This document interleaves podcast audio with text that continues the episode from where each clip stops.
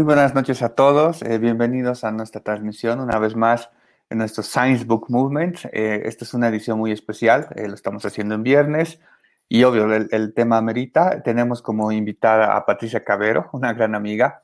ella nos va a hablar del, del, libro Diffusion of Innovation. Pero antes presentamos a Patricia. Bueno, Patricia Cabero Tapia es PhD.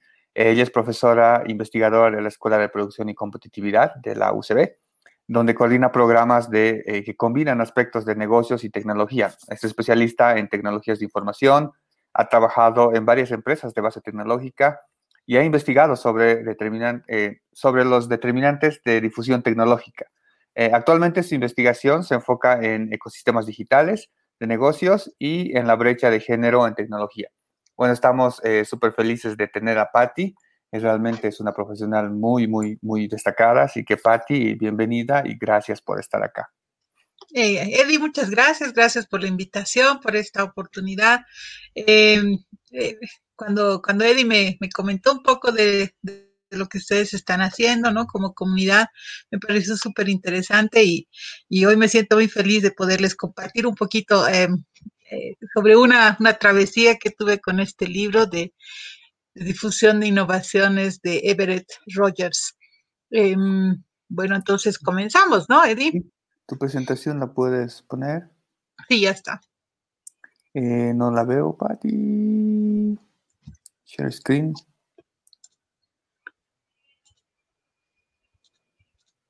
Mm, ahora sí.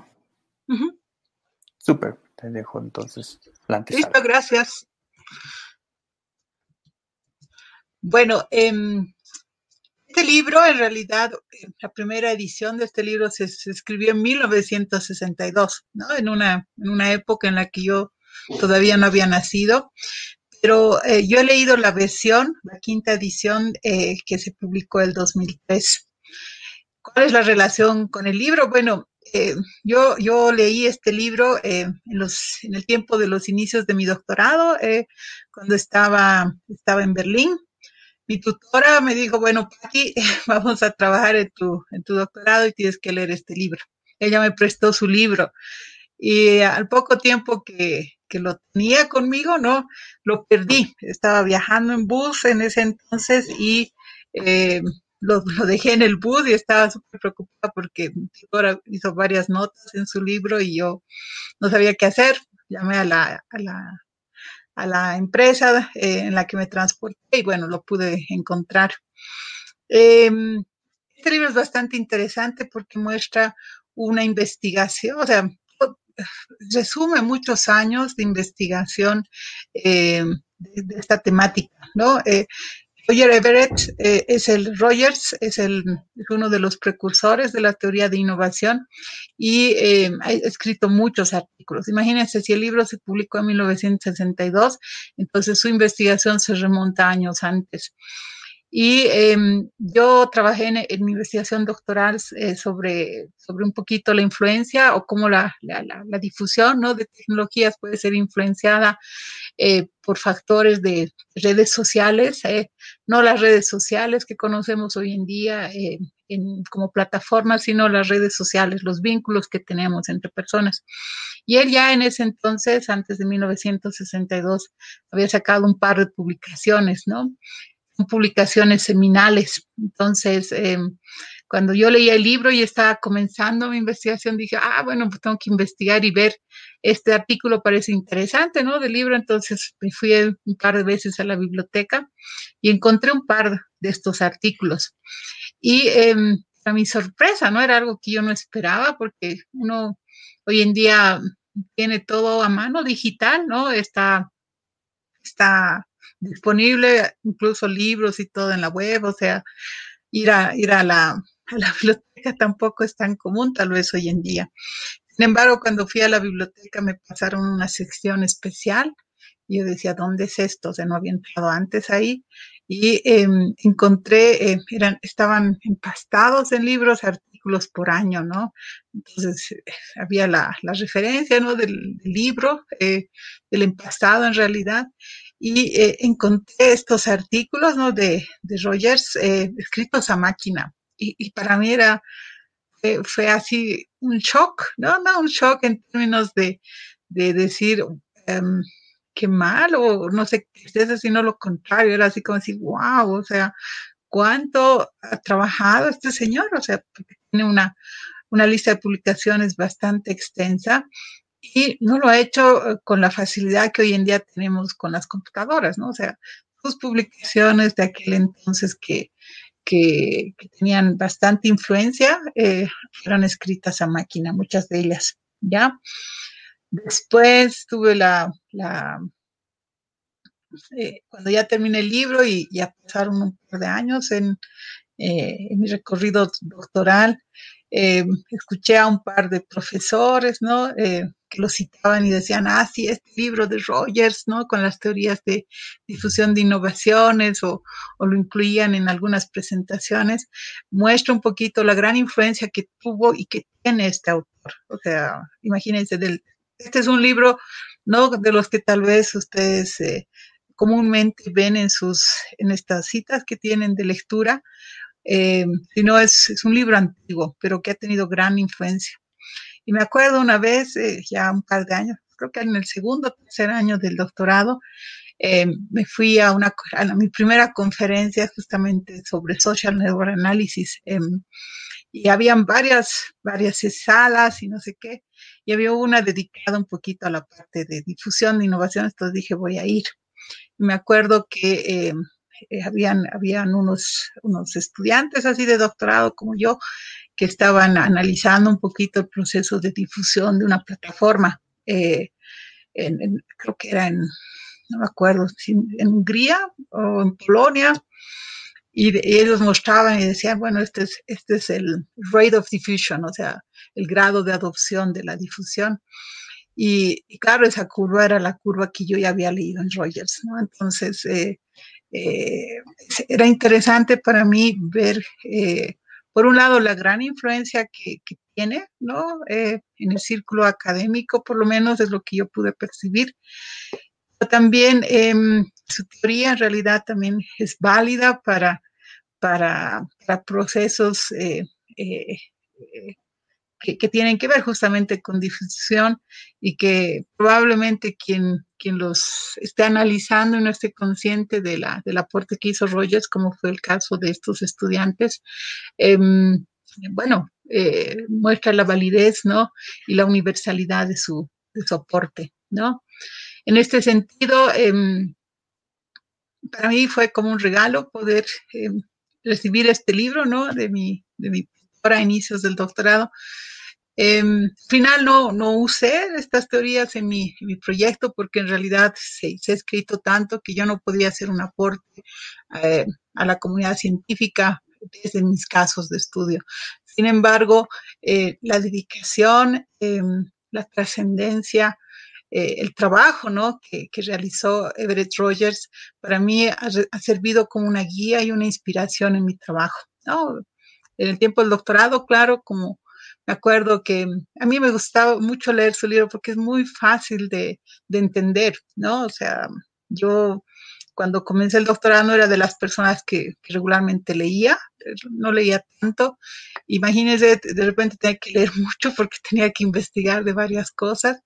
Entonces eh, encontré en el, en el, estilo de escritura, en la forma en la que presentaba los datos, etcétera, también una forma de, yo poder hacer mi trabajo, ¿no? Entonces, no solamente en, el, en la, genialidad, en, la dedicación, en la universalidad de su aporte, para mí fue, fue y es una guía y una inspiración, sino también en, esto tan tan pequeño tal vez en relación al otro, pero hasta en esto que es pequeño, eh, si ustedes algún rato se agarran el libro y lo ven, van a ver que, es una lectura simple. O sea, él habla de, su teoría, que yo diría es universal, eh, de una forma muy simple, muy fácil, la presenta con mucha naturalidad, yo diría hasta, hasta también con, con, un grado grande de, de humildad, ¿no? Porque él podría plantearla tal vez desde una altura, ¿no? De decir, bueno, yo que he hecho tantas investigaciones, les cuento cómo es, ¿no?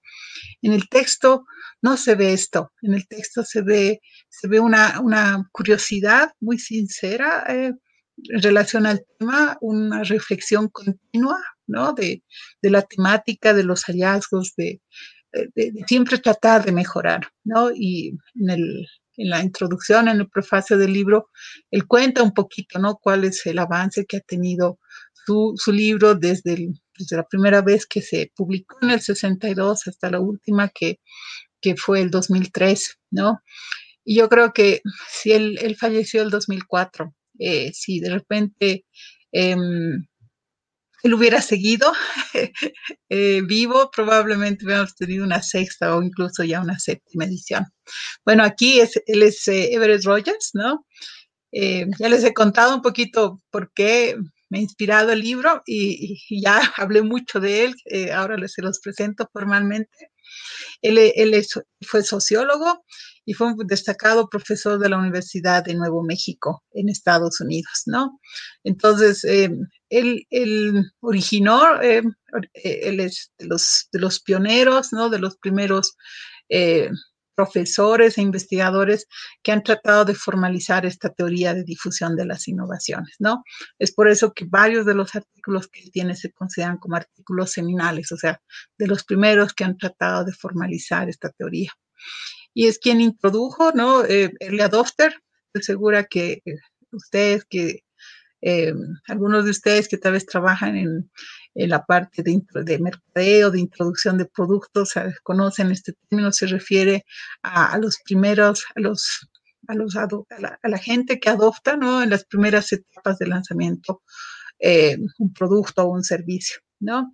Como ya les conté, dedicó su trabajo a esta teoría, ¿no?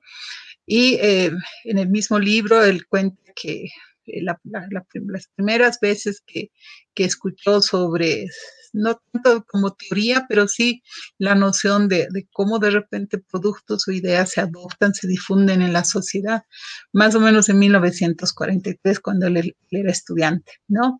Y años después, cuando ya terminó sus estudios en la Universidad de Iowa, eh, buscó eh, espacio ¿no? Eh, eh, dentro, de su, dentro de su labor académica donde él podía continuar o tratar de o continuar con su investigación, tratar de entender cómo innovaciones se difunden, ¿no? Ya les dije, ¿no? La primera edición es del 62, la quinta es del 2003 y él falleció el 2004. Ahora, ¿a qué tipo de contribución eh, me refiero eh, que él ha dado en el libro? O sea, ¿cuál es, cuál es el impacto que ha tenido? Eh, quería escribir algunas cosas y después dije, es mejor tal vez eh, darles un pequeño, eh, una pequeña probadita de lo que hay en el libro. Eh, tengo los siguientes slides, son, son en, realidad eh, fotos o extractos tomados del mismo libro. Entonces, el libro comienza con una definición ¿no? de qué es innovación, a qué se refiere, a qué se refiere el concepto de difusión de innovaciones y es un poco la adopción de nuevas ideas, ¿no? De nuevos servicios. Entonces, eh, después habla un poquito sobre las críticas que tiene la teoría, o sea, como les digo, el libro eh, realmente refleja la curiosidad y la, y la sincera eh, búsqueda, ¿no? De, de, de, cómo de repente se puede mejorar esta, estos conceptos, estas teorías. Y eh, después ya, a partir, o sea, comienza con una introducción, ¿no? Que es difusión de innovaciones, qué críticas existen y él responde a estas críticas en, en, en, en los primeros capítulos y ya después hace un desarrollo, ¿no?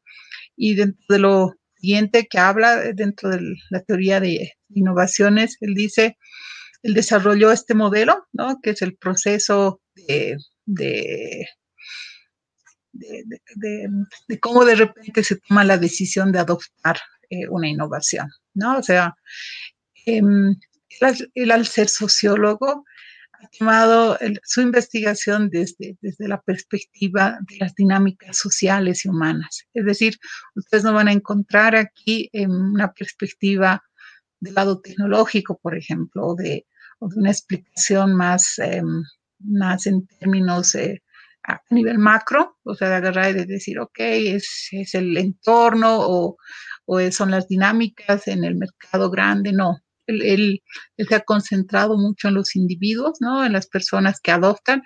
Entonces, es lo primero que presenta eh, es un poquito cuál es el proceso de, difusión de estos individuos en la parte de, eh, de, adoptar o no una innovación, ¿ya?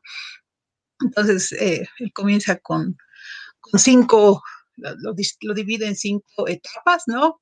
Y dice, bueno, en primer lugar uno empieza y eh, conoce, ¿no? La existencia de, una nueva de un nuevo producto, de un nuevo servicio, de una nueva idea, ¿no?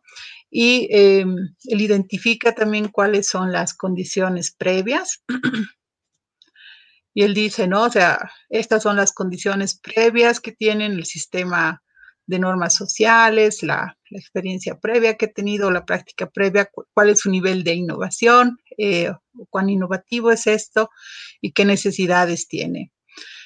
Y en la primera, o sea, entonces todo individuo, ¿no? Al momento de tomar la decisión de adoptar o un producto, trae consigo estas características. Después, bueno, llega y se, entera, ¿no? Sabe de la existencia de esto. Y aquí básicamente también él ha identificado algunas variables que pueden ayudar a determinar un poco em, con quién estamos hablando. Y él aquí habla de que hay unas características eh, propias, ¿no? De la decisión, que pueden ser las características socioeconómicas, la personalidad, cómo se comunica, ¿no? Esto va a influir. Y a partir de, este conocimiento es que él más adelante va a hablar, por ejemplo, va a describir qué caracteriza a un early adopter, ¿no? Después, ¿no? Hay un proceso entre, entre, el, que conoce, se entera de la innovación y toma la decisión y es, y es, el, es la etapa o el paso de la persuasión, ¿no? Entonces aquí básicamente eh, este individuo, ¿no? Em, toma en cuenta estas cinco características propias de la innovación, propias del nuevo producto, del nuevo servicio, la nueva idea, ¿no? La ventaja relativa en relación a, a, productos, servicios, ¿no? Eh, eh, que, existen ya, cuán compatible es, cuán complejo es su uso, de repente uno puede testear antes de tener que tomar la decisión de comprarlo o adoptarlo. Y si de repente puede observar, ¿no? A su alrededor si otros lo, han tomado. Y de toma, y de ahí pasa la etapa de decisión, ¿no? Donde puede agarrar y puede tomar, puede decidir eh, eh, o eh, adoptarlo o rechazarlo, ¿no? Y em, si lo, si lo toma, digamos, hay, una, hay una adopción continua o puede ser también discontinua, o sea, después de adoptarlo por un tiempo, puede que se desanime y, lo, y, ya lo, de, lo deje, ¿no? Y puede también pasar lo contrario, ¿no? De que inicialmente se lo rechaza, pero cuando ve que tal vez todos sus amigos o todo su entorno lo adopta, entonces ya, ya, ya conoce, ya, ya, ya lo, ya, ya lo ha evaluado, por así decirlo, entonces probablemente nuevamente pase y lo adopte. Ahí va la parte de implementación, que es básicamente eh, cómo, cómo lo va, cómo lo va, ya lo ha comprado, por así decirlo, entonces toca usarlo, toca testearlo, toca familiarizarse con la innovación.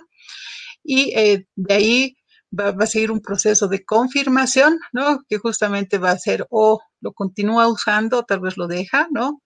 O, y también aquí existe la, posibilidad de que él cuente a otros, ¿no? O sea, de, esto. Em, basado en este proceso, ¿no? Después él, empieza a analizar un poquito cuál es el, cuáles son los eh, rate of adoption, o sea, el grado de adopción, ¿no? y, hace varios estudios. Eh, en el libro cuenta eh, estudios que él ha hecho de todo tipo. O sea, ha, hecho estudios de, de, anticonceptivos, por ejemplo, ¿no? O sea, la velocidad o el grado de adopción que hay en los anticonceptivos, líneas telefónicas. Después habla eh, de la adopción de, pesticidas, habla de la adopción de, semillas que tenían ciertas características.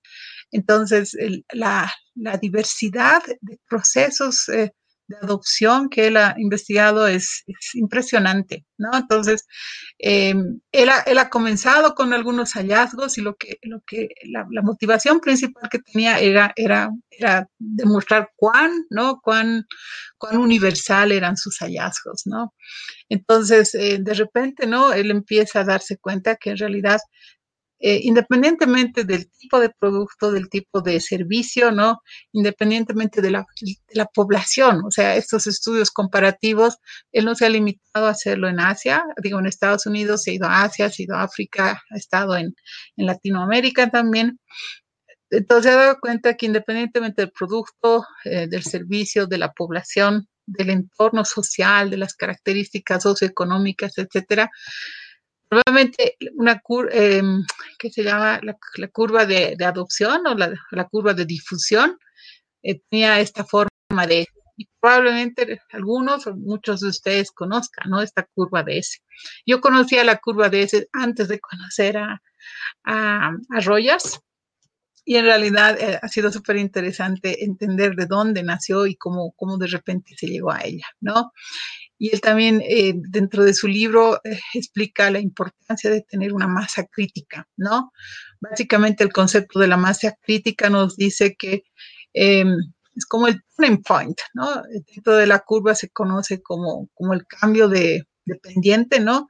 Entonces, em, eh, hasta cierto punto, ¿no? Hasta antes de llegar a la, a la masa crítica, ¿no? La, el grado de adopción va a ser lento, ¿no? Entonces tenemos tenemos una pendiente y cuando, cuando se, se, alcanza este punto de la masa crítica, ¿no? entonces la pendiente cambia y de repente eh, la, el grado de difusión se incrementa muy rápidamente. Entonces, cuando nosotros trabajamos en la difusión de, de, de productos, de, incluso de ideas, ¿no? O sea, no solamente hablemos de cosas tangibles, sino también en, la, en el aspecto de cambiar eh, tal vez algunas, algunos preconceptos o queremos que, que la gente adopte tal vez eh, alguna, algunas iniciativas, proyectos que tenemos. Entonces es súper importante tomar en cuenta que para poder asegurar que nuestra idea, nuestro proyecto, eh, nuestro producto, nuestro servicio, lo que sea, debe, debe adquirir un mínimo de masa crítica. Y claro, el punto de la masa crítica va a depender un poco del tamaño de la población a la cual nosotros nos estamos dirigiendo, ¿no? Entonces, eh, eh, para mí era, era, interesante, ¿no? Descubrir en el libro eh, un poquito de dónde surgió esto, ¿no? Y a partir de la, de, la, del descubrimiento, ¿no? De la curva de S, la curva de, difusión, es que después, eh, más adelante en el libro, el, el categoriza, ¿no? Eh, los, los, a los, las personas que adoptan eh, el producto de acuerdo al, al, nivel de cuán innovativos son, ¿no? Entonces él dice, y nuevamente, si se dan cuenta, eh, Rogers no, no, no, no, se concentra y eso también creo que es una contribución bastante importante. Nos vuelve, digamos, o sea, él no dice, allá, este producto, ¿no? Porque tiene estas características, va a ser el que tiene tal vez más posibilidades de ser adoptado. No, él va al humano, él va a la persona, al, al, al ente social, ¿no? Y él dice, ok, a ver, veremos. Eh, qué características ¿no? tienen estos distintos eh, tipos de, de, de, de adopters, de adopters, ¿no? O sea, de gente que adopta, ¿no? Y aquí es cuando él agarra y dice, aquí tenemos los early adopters, ¿no? O sea, los primeros que, que adoptan, estos son los que de repente eh, están dispuestos a, a, a, a, tomar el riesgo, ¿no? O sea, cuando hablamos de innovaciones, estamos hablando de cosas que probablemente no, no, no, no son del todo conocidas, son nuevas propuestas, son novedades. Entonces aquí tenemos a los early adopters, ¿no? Y de ahí desarrolla, ¿no? Y, en el libro explica, ¿no? Qué características tiene cada, cada tipo de, de usuario, de, de, de, de estas personas que adoptan. Y también él más o menos eh, matemáticamente trata de establecer un poquito eh, cómo nosotros podemos darnos cuenta, ¿no? Entonces, eh, aquí nos muestra ¿no? el, el, la, el, nivel de, de, de, cuán innovativos ¿no? son, los, son los usuarios o la gente, la población a la cual me estoy dirigiendo. Y eh, nos habla ¿no? de, que, de que esta en realidad es, se, se, puede, se puede medir ¿no? a través de, una, de, una, de, la, de la desviación estándar eh, del tiempo que les toma ¿no? Eh, realizar eh, esta, esta, esta decisión ¿no? de, adoptar o no la innovación. Entonces, eh, eh, como les digo en el libro, muestra de muchas, o sea, justifica y clarifica esto a través de estudios previos que se han hecho, no tanto de él como de otros, o sea, él, él no es el único que de repente presenta presenta en el libro, ah, estos son mis estudios, yo soy aquí el que sabe, sino como les digo, o sea, dentro de ese espíritu genuino de, de tratar de entender estas dinámicas, es que él también eh, presenta el trabajo de, otros, otros colegas, otra gente que estaba en ese entonces, ¿no? Eh, trabajando en, esta, las teorías asociadas a la, a la difusión de innovaciones. Y eh, en su afán, ¿no? De, de entender, ok, cómo de repente, ¿no? Eh, aquí ya los ha clasificado, de hecho, ¿no? Tenemos a los que adoptan primero, a la primera mayoría, etcétera. Entonces, él no se queda ahí, sino que después eh, en el libro presenta, ¿no? Eh, algunas dinámicas de redes sociales, ¿no? Y de estas redes humanas, o sea, de, eh, qué características em, tienen las redes sociales y él habla, por ejemplo, de gente de opinión, eh, ¿no? O sea, hay, hay, los opinion leaders, dice, ¿no? O sea, si nosotros queremos eh, que, que, nuestra, nuestra, nuestra idea, nuestro, nuestro, nuestra propuesta novedosa, ¿no? Nuestra innovación sea adoptada, ¿no? Entonces tenemos que entender cuáles son las dinámicas sociales, o sea, no solo tenemos que entender al individuo, ¿no? Que, bajo qué, qué, circunstancias de repente esta persona evalúa la innovación, sino también quién está conectado con quién. Y él, él, él desarrolla también eh, ciertos, ciertos eh, actores, ¿no? Eh, y atributos dentro de, la, de las redes sociales, ¿no? Y él ha, en, su trabajo, él ha planteado y ha, y ha publicado artículos donde él ha analizado, ¿no? O sea, quiénes han sido los early adopters, eh, eh, y él, él, considera algunos como opinion leaders, por ejemplo. Entonces, él hace algunas sugerencias de cómo ideas y productos pueden ser, pueden ser eh, adoptados de una forma más rápida, ¿no? Y él dice, es súper importante entender estas dinámicas. Entonces, si uno lanza algo nuevo, entonces tiene que entender también, no solo al individuo, sino también qué tipo de conexiones existen, ¿ya? Y es en este sentido que básicamente él define el grado de adopción ¿no? de una innovación. Eh, y este es como un resumen ¿no? de, de, varios de sus hallazgos. De, dependen un poco sobre las, los atributos percibidos de la innovación, eh, este proceso ¿no? Eh, de decisión, ¿no? de adopción de la innovación. Y después también depende un poco de, de los canales de comunicación. Él, él, él, él reconoce que la, los medios de comunicación juegan un papel importante, pero no es, no son los únicos, ¿no? O sea, y, parte de su, de su, de, las hipótesis que él tenía era, claro, estos sí ayudan, pero no, no son, no son toda la historia, ¿no? Y él habla, eh, justamente cuando hablamos de este sistema social, estamos hablando un poco de las dinámicas que existen a nivel de red. Y eh, después agarra y dice, bueno, eh, junto con, con, los canales de comunicación, gente que quiere, eh, quiere plantear un poco el, el, la difusión, o sea, quiere asumir el reto de difundir un nuevo producto, una nueva idea, un nuevo proyecto. Debería también pensar en que es importante incluir eh, agentes de cambio, ¿no? Y esto se aplica, eh, no sé, a gente que de repente entra en este grupo, ¿no? Y trata de persuadir, ¿no? Y trata de demostrar que la innovación realmente tiene sentido. Bueno, eh, para cerrar, eh, creo que ya he descrito bastante un poco sobre, sobre qué tipo de impacto personal ha tenido, ¿no? Es, es esta motivación. Eh, y por eso quería cerrar también la, la, presentación mostrando una vez más quién es esta persona, Everett Rogers, ¿no?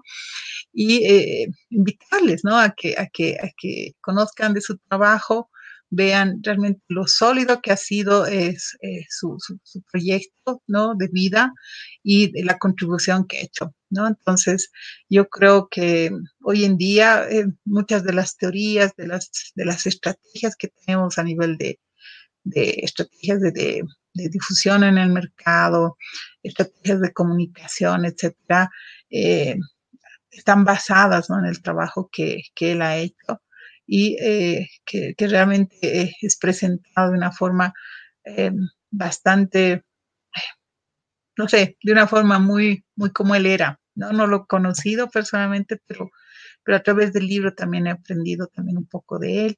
Y, como les digo, em, creo que todo lo que hemos visto, ¿no? En, en, algunos gráficos que están dentro de su libro, muestran un poco la solidez de su trabajo y del aporte que ha. Bueno, muchas gracias, eso era.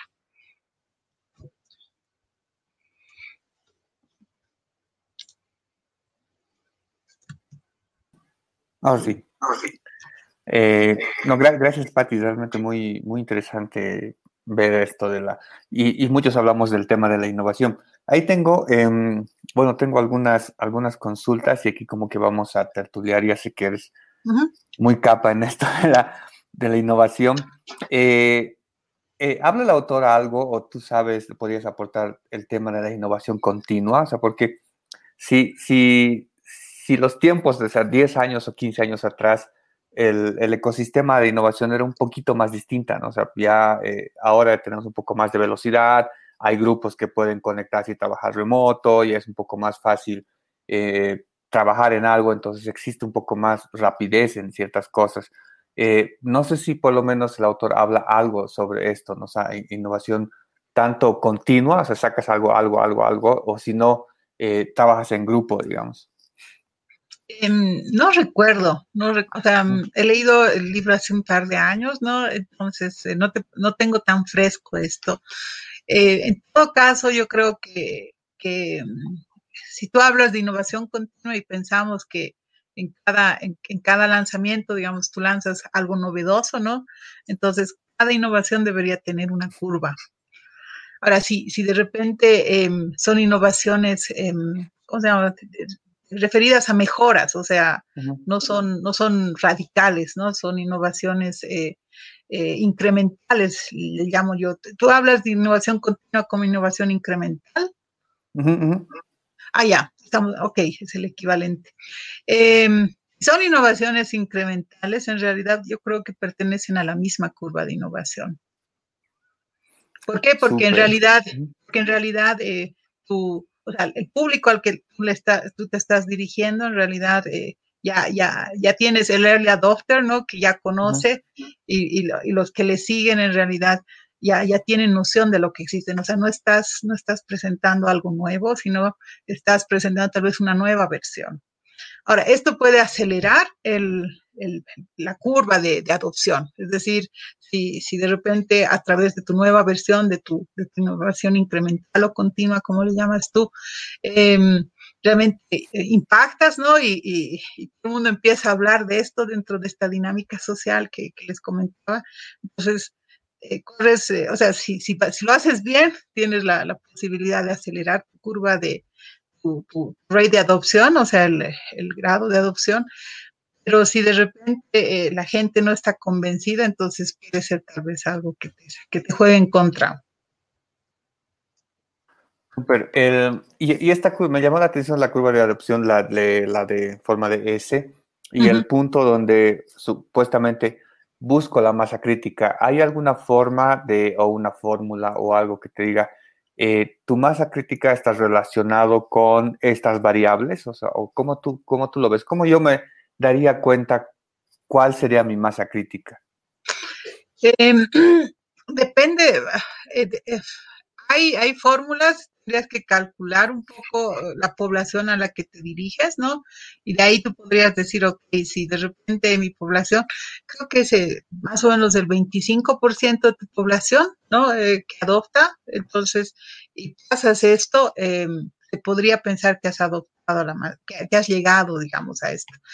Pero em, no es una, no es como una fórmula o como un porcentaje eh, ¿cómo se llaman? Eh, eh, hacer una dinámica social, ¿no? O sea, no solo depende un poquito de, del grado de adopción, sino, como lo explicábamos, ¿no? De, de, de, las características de la red de, esta gente que adopta, eh, del grado de novedad del mismo producto en sí. Entonces, no es algo, es, es como más o menos una idea, 25, 30% de tu población debería haberlo adoptado y tú tendrías que, ir chequeando de repente si la velocidad, o sea, si las ventas, por ejemplo, de tu producto incrementan, ¿no? En mayor velocidad, entonces tú podrías decir, ok, realmente este 30% era, era, era, era el punto del, turning point, ¿no? La masa, la masa crítica. Pero si de repente tú tienes ya, de acuerdo a tu cálculo, has adoptado, has vendido al 30% y el siguiente mes no, no se ha incrementado el, o sea, no se ha incrementado la, el porcentaje de ventas, se mantiene, probablemente tienes que seguir, eh, tienes que seguir haciendo difusión hasta llegar a esto. Es, es una referencia. Mm. Sí, muy buena. La, no sé si la, e, ese porcentaje está relacionado con la población o mi segmento de clientes. O sea, por ejemplo, si yo estoy entrando a redes sociales, digamos, mi segmento de clientes puede ser muy amplio, o sea, 100 mil, 200 mil o algo así. Eh, bueno, Facebook te la pone así, ¿no? No realmente llegas a ese punto, pero mm. ponte que apuntas a un segmento muy grande, 25% de 100 mil o de 200 mil, es mucho, ¿no? o sea, como para decir, wow, he llegado y de ahí realmente eso, eh, o sea, ya tengo una masa crítica. Eh, ¿Tú cómo lo ves? O sea, ¿esto eh, se puede adoptar a, redes sociales y si realmente es el segmento o es la población? Yo creo que es el segmento, ¿no? O sea, cuando digo, o sea, población, por eso te hablaba, ¿no? No, es, no es el total, ¿no? Sino realmente la gente que tú estás, que tú estás apuntando. Sí. Súper. Eh, y hay algo que, que te quería consultar. En, en temas de innovación, eh, no sé, pues, ahí quisiera saber como que tu postura, tú que escapa en esto, es uh, mucho escuchado de innovar es como que crear algo nuevo, o sea, pues, gente piensa que estoy investigando algo, o sea, no sé, descubro algo nuevo, algo para la sociedad y eso es innovación, ¿no? O sea, como que investigación de frontera, no sé si hay, hay una confusión ahí. Y también eh, he escuchado otra postura de que Innovar es simplemente darle algo a un cliente, o sea, puede ser algo nuevo, puede ser algo reformulado, pero en la forma en la que un cliente adopta esa, esa tu, tu nuevo producto, eh, ya estás innovando. O sea, ¿Pero por qué? ¿Por qué? Porque estás entregando un nuevo valor agregado a un cliente y quienes deberían juzgarte, o sea, que deberían medirte si realmente estás innovando, son los clientes, porque al final son los que lo adoptan. O sea, por más nada nuevo que tú muestres, el cliente lo adopta, entonces el cliente va a decir, si es innovador para mí porque lo estoy adoptando. No sé, ¿qué, cómo, qué, qué tú piensas de eso? O sea, eh, ¿qué corrientes podemos ver o, o, disgregar, digamos, ¿no? O sea, quizá la purista de investigación y de innovación, investigación y desarrollo, o ya más de mercado y todo ese lío. Bueno, depende del tipo de innovación que, que, estás queriendo tú, a la cual te refieres, ¿no? O sea, yo creo, yo siempre digo, inventos hay muchos, ¿no? Pero no todos los inventos son, son innovaciones. O sea, llega a ser innovación justamente cuando, cuando la audiencia, el, público para el cual tú estás creando esa innovación, ¿no? Lo adopta y, considera que es algo nuevo y tiene y, representa para ellos una propuesta de valor. Ahora, esto puede ser una innovación incremental, ¿no? O sea, eh, y en este sentido estaríamos hablando tal vez de una mejora pequeña, ¿no? Pero tiene que tener algo de novedad, ¿no? Porque es una variación tal vez eh, muy obvia. Em, no sé, podríamos decir, bueno, es una pequeña innovación, no sé.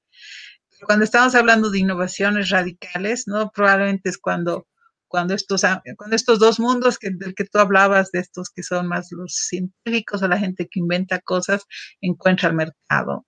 Y, yo creo que eh, la, idealización tal vez de, este, de este espacio en realidad eh, se ha visto relativizado con la globalización. O sea, eh, me acuerdo, yo, yo he hecho mi maestría eh, en Alemania el, 2003, ¿no? O sea, entre el 2003 y el 2004.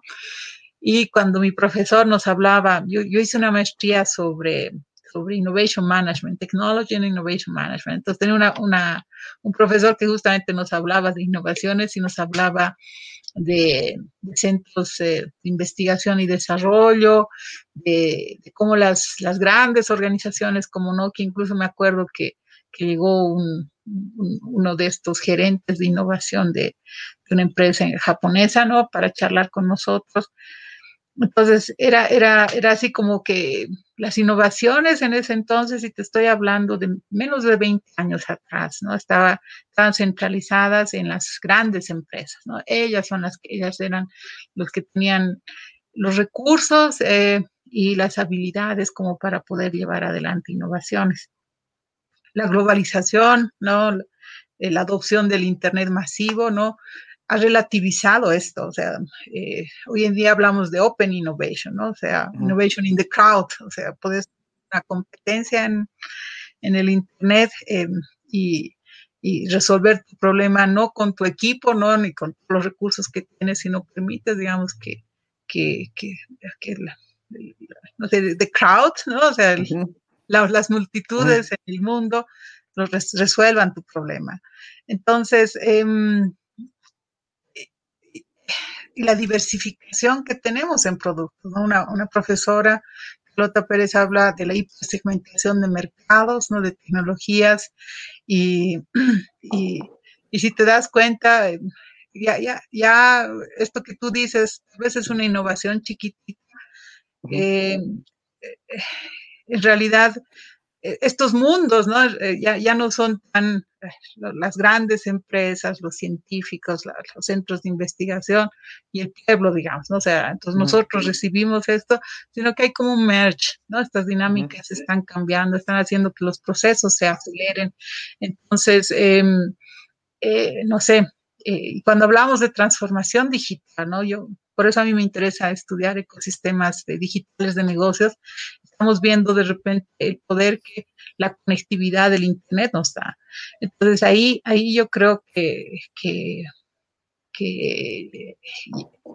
ya no van a haber trade-offs, digamos, ¿no? los tradicionalistas, nosotros, sino que en realidad están, se están generando nuevas dinámicas y esto va a seguir transformándose en los siguientes años. Wow, sí, tienes razón. O sea, al final no, es que es, no sé, eh, yo he visto varias empresas locales, eh, principalmente bancos, es que me estrellé mucho con los bancos, pero eh, ponen la innovación como un espacio de marketing, ¿no? Porque ponen, somos la empresa más innovadora del mundo, una app, casi entonces, somos los que estamos innovando, una website. Ya, o sea, están haciendo cosas interesantes, pero realmente no están, creo que, cambiando las cosas. Eh, ¿Tú crees que la innovación es un proceso? O sea, que tengo que empezar a, saber realmente eh, crear cosas nuevas, empezar a, mover el, polvo que yo tengo como empresa y empezar a sacar algo. ¿Y es un proceso de madurez? ¿O le puedo pegar así al chanchito y de repente sale algo, wow, súper cool y ya tengo una empresa con un producto innovador, digamos? O sea, ¿cómo, tú lo has visto en, en tu diario vivir? Creo que no he entendido bien la pregunta. Eh, el tema es, em, mira, em, yo conozco empresas que, eh, que, piensan que con sacar un producto están innovando, ¿ya? Eh, no importa si es tecnológicamente bueno, si, si realmente están creando un valor en el mercado, no. Es un producto de unos más. O sea, ahí te he puesto el, ejemplo de un banco, ¿no? Un banco saca una aplicación móvil para hacer lo mismo que siempre han hecho, banca. Entonces, pero esta vez con una aplicación móvil. Entonces, esa es, esa es una forma de, de, innovar, sacando un proyecto, ¿no? La otra, eh, hay otra, eh, leí por ahí un artículo que dice, no, es que la innovación empieza por dentro, ¿no? Dentro tienes que empezar a hacer tus cosas y recién empezar a cambiar ya tu, tu forma de trabajar y tu forma de hacer las cosas y sacas recién algo que puede ser distinto a lo que tradicionalmente haces, no simplemente lo mismo, solo que con otra cara. Entonces, eh, a eso me refiero, o sea, al tema de, innovación. No sé, ¿tú qué piensas? Em, bueno, viendo un poquito esta lógica, o sea, la globalización, no pongamos como premisa, la globalización, la, la la, difusión masiva de tecnologías de información están cambiando las dinámicas eh, dentro de las organizaciones. Em, entonces, em, se tienen que adaptar, ¿no? Entonces, yo creo que el banco sí puede considerar que cuando saca un nuevo producto, ¿no? Eh, está haciendo una innovación porque de repente es como, como una aproximación. Ahora, en términos del esfuerzo y de la, de la dinámica que de repente esto ha significado para la organización, podría ser. Ahora, eh, si esto, si esto para sus clientes es una innovación, es tal vez la pregunta más importante.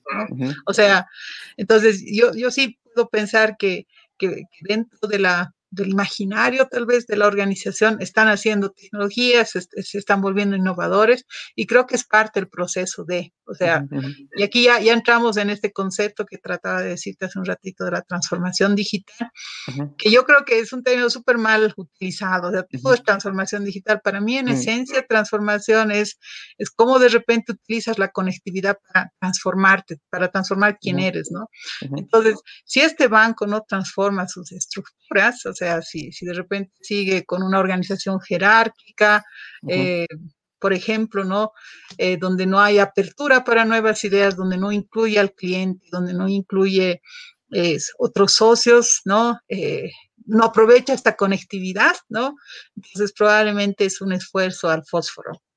y por ende, lo que, lo, que sal, lo que saque no va a ser considerado, no va a ser tomado en cuenta para sus clientes como, como algo innovativo. Entonces, yo creo que em, lo que estamos viviendo eh, eh, es, eh, y no, no, soy quien yo lo digo, o sea, pero sí, sí, sí, parto, digamos, nuestra época es una época equivalente a la revolución industrial del, de hace dos siglos, ¿no? O sea, y eso, y eso significa que todas las organizaciones tienen que cambiar eh, la forma en la, que, en la que están organizadas.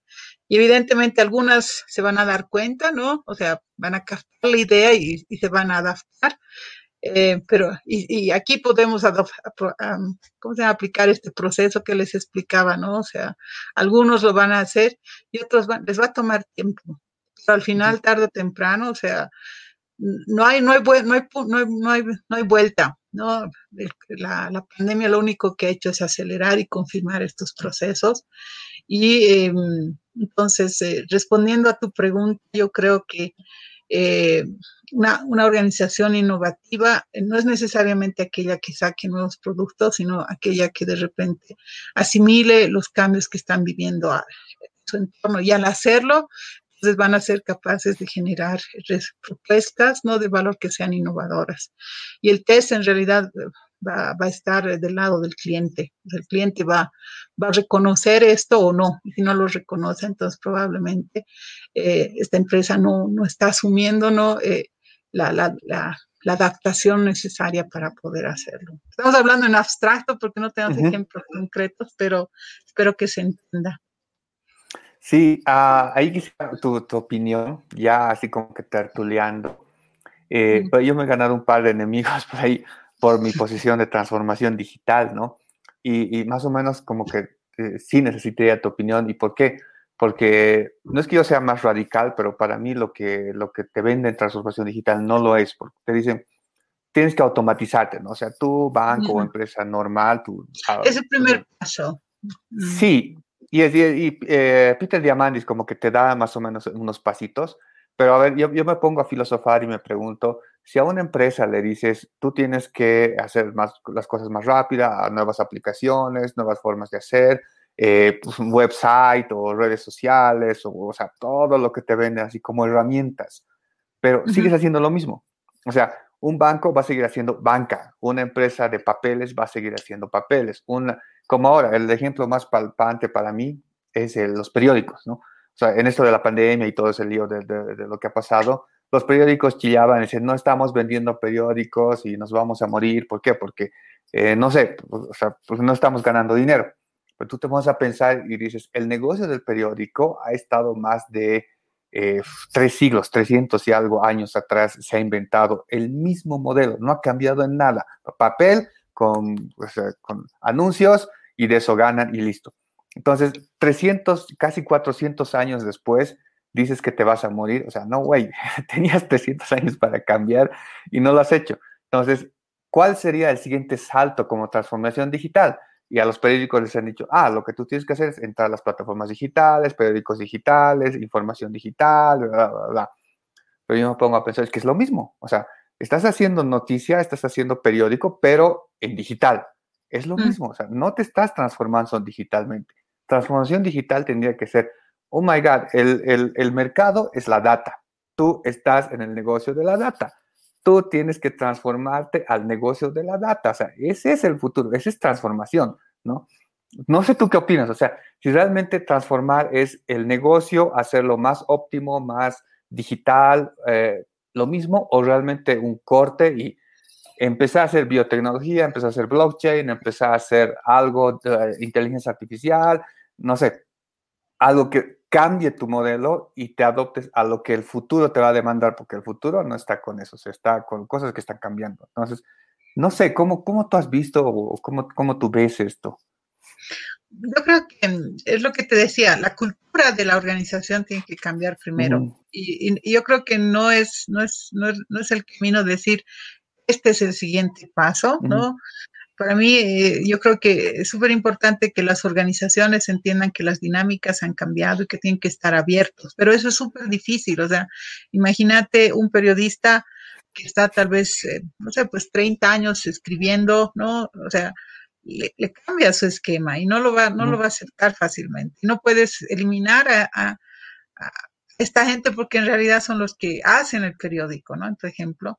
Entonces, en realidad es, es, es, hacer que de repente ellos entiendan el valor, tal vez de lo que tú dices, de la data, ¿no? O sea, qué valor tiene, cómo ellos antes hacían notas, tenían un esquema, entonces, eh, asumir tal vez este, esta, este valor que ellos tienen en el, en el que, dan, ¿no? Han dado y, y, y, es tal vez el valor eh, del periódico en sí, y em, ver la forma en la que de repente ellos pueden eh, experimentar, ¿no? En, libertad nuevos caminos, ¿ya? O sea, las organizaciones ágiles no son aquellas que de repente reciben consejos de afuera, sino son los que de repente tienen por dentro la capacidad de experimentar y de, y de testear y, y de testear además rápido. Entonces, por eso es que se tiene que tener una cultura ágil, pero eso no es tan evidente, ¿no? Porque tienes em, gente que Estoy hablando del periodista que está 30 años, que probablemente él, si, si, si tiene un buen, una buena guía, una buena orientación, lo va a hacer.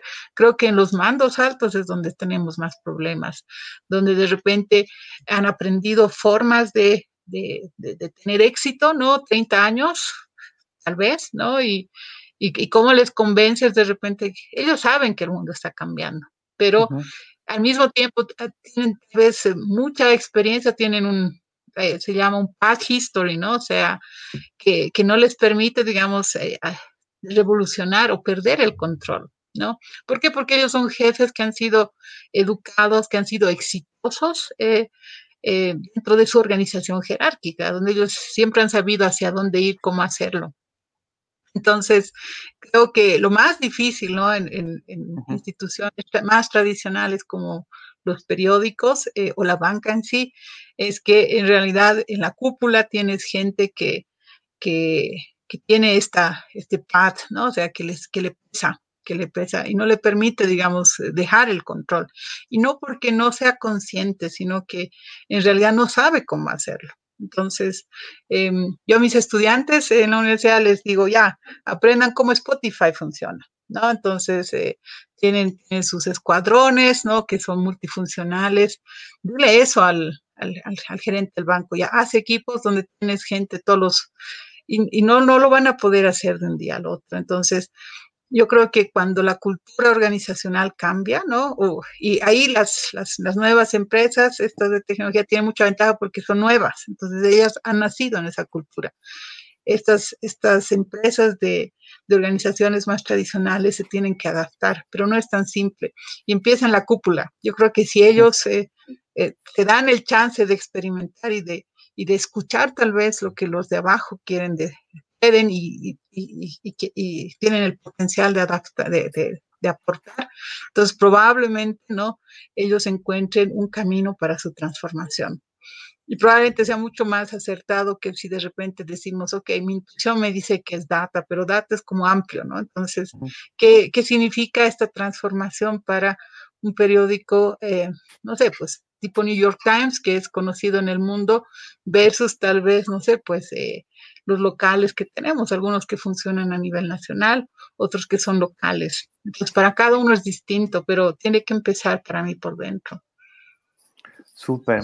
Em, ¿Tú crees que hay, o sea, la, competencia puede ser una, variable de innovación? O sea, me explico, em, he escuchado de, un podcast donde decía, es que los latinos no tenemos empresas fuertes e innovadoras porque no tenemos una competencia un mercado totalmente aniquilador, o sea, como el americano o algo así, o como el chino, ¿no? O sea, tú sales al mercado y tienes mil ahí atacándote y comprando a luz, o sobrevives o mueres, ¿no?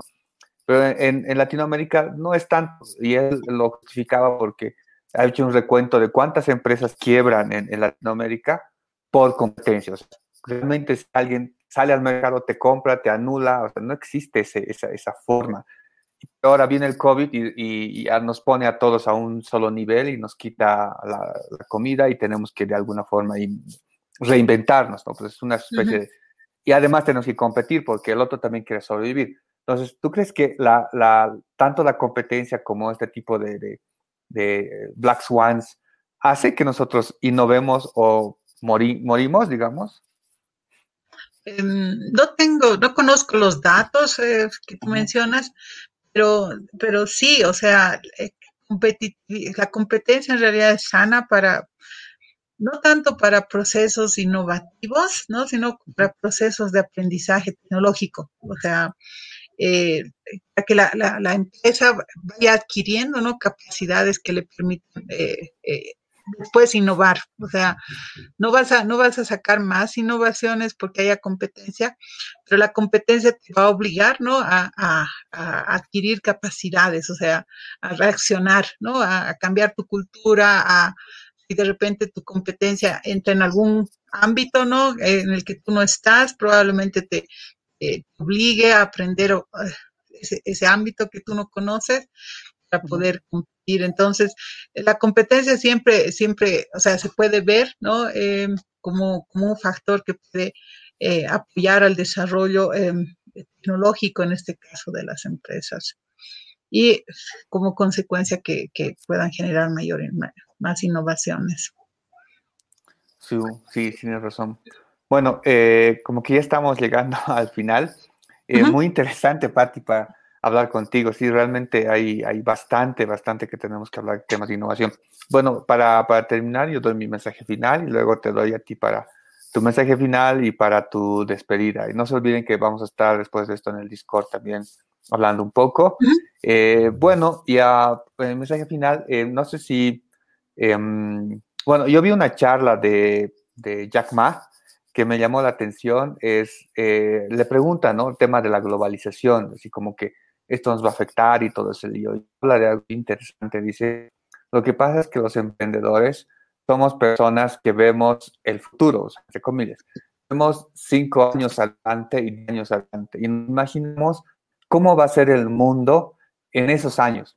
Entonces, y él daba su ejemplo, él dice, yo imagino que de aquí a cinco años el mundo va a estar tan globalizado que pedirte un pescado un hongo desde Timbuktu o desde Noruega te va a costar dos dólares o cinco dólares, ¿no? Eso es lo que él se imagina, que el mundo va a ser así en el futuro.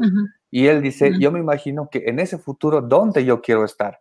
Yo quiero ser la persona que traiga eso, yo quiero ser el, el delivery, yo quiero ser el e-commerce que maneja eso. Entonces, ese ejercicio me encantó porque es una forma de que tú visualizas un futuro, ¿no? Entonces es, muy, muy interesante. Entonces eh, yo dejaría así con, con, este mensaje, esa innovación sí es ver también a futuro a dónde quieres ir y soñar y visualizar qué es lo que quieres conseguir y cómo quieres estar en ese futuro.